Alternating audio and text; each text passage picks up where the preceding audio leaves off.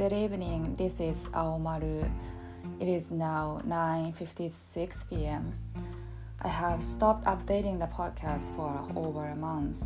It doesn't mean I've been busy, but I've been having a difficult time with my health for about four, four whole months this year.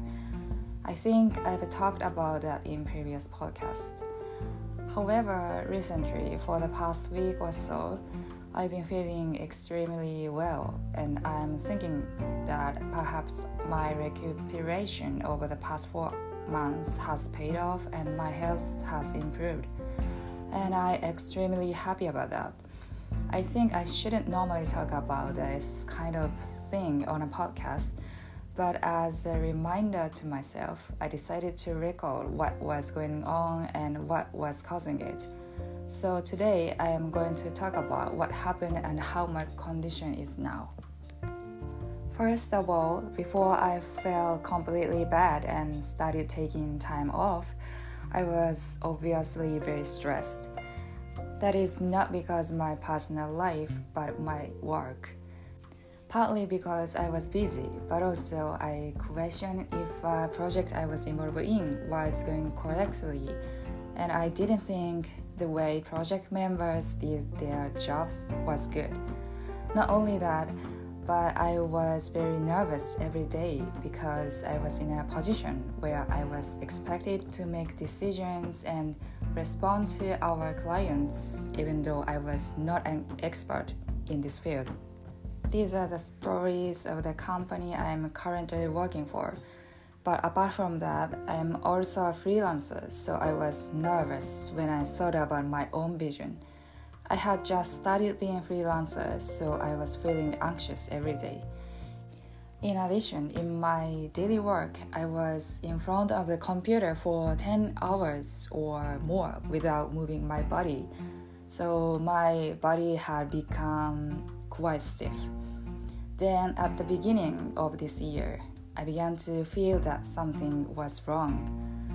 Specifically, when I woke up in the morning, my body was heavier than I had ever experienced before, and my mind was not switched on, and I felt uncomfortable. I acted quickly after that. I immediately contacted the company and I told my boss that I needed to reduce my workload or that I have to work fewer days because of this condition. Fortunately, I was able to immediately change my living environment. And I remember the feeling as if my brain was not working at that time. I think we all have normal mood swings or blue moods, but it was a completely different feeling, and I knew I was on a different route. And I didn't accept things that would have made me feel better such as going to the gym, watching a movie, or meeting with friends. I didn't have the energy to do that, and I felt it would be counterproductive. I think, and people often told me that I am not generally a person with weak or sickly mentally, mentality, but I was in such a bad condition.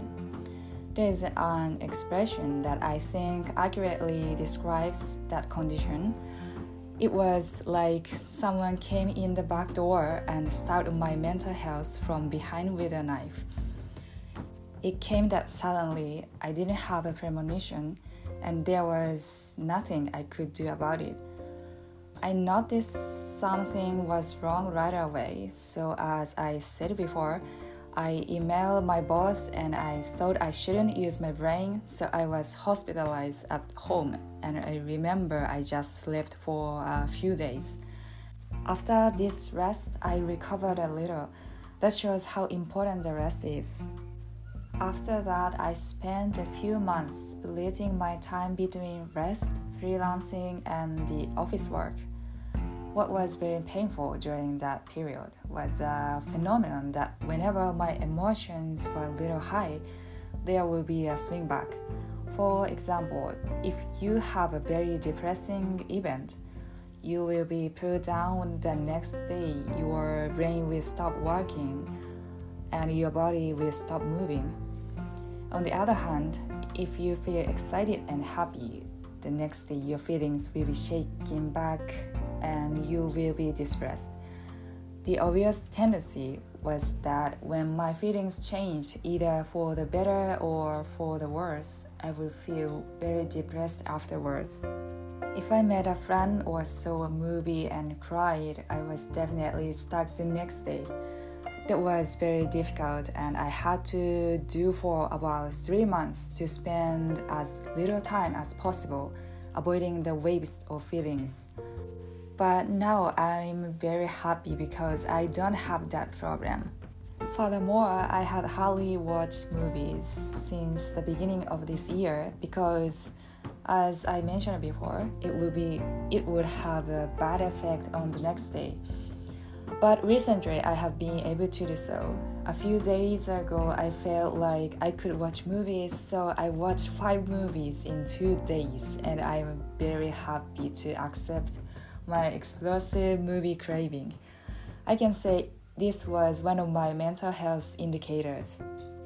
And I also had to get on with my freelance work during this period.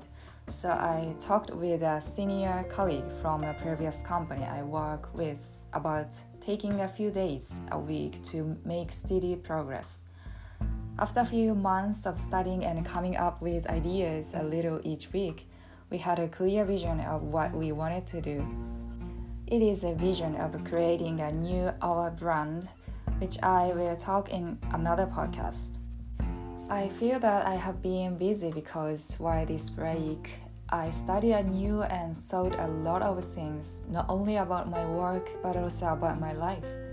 Talking about work, I have some thoughts about the way I work. In the past project I have been involved in, there have been certain ways of working and positioning myself that have led to rise and growth. But I feel like they have backfired on me this time. I realized that the way I used to do my job well could be hurting me. I learned if I only have one way to doing things, my organization or team will be limited.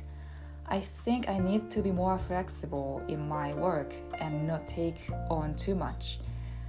I am the type of person who looks at the whole project and works backwards to understand what I needed to do. But when a project does not have a clear flow, I feel stressed because I cannot see the vision. So I had to figure out how to move in such a case by myself. And I also realized that my physical condition this time was also caused by my busy schedule, but that doesn't mean I want to work lazily.